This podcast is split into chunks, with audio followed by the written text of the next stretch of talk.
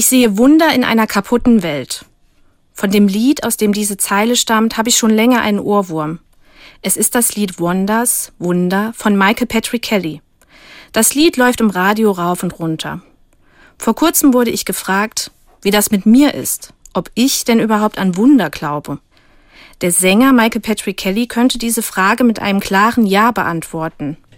In verschiedenen Interviews spricht er offen über seinen Glauben und auch über sein Verständnis von Wundern.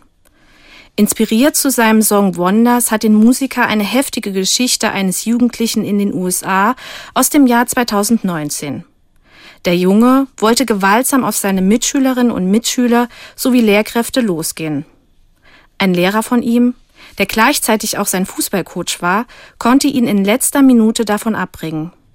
Nicht mit Gewalt und Gegenwehr, sondern mit einer einfachen Umarmung. Er nahm seinen Schüler einfach in den Arm. Michael Patrick Kelly fand diese Zivilcourage, aber auch die Art von Güte so bewundernswert, dass er den Coach kontaktiert hat. Aus diesen Gesprächen hat er den Songtext geschrieben.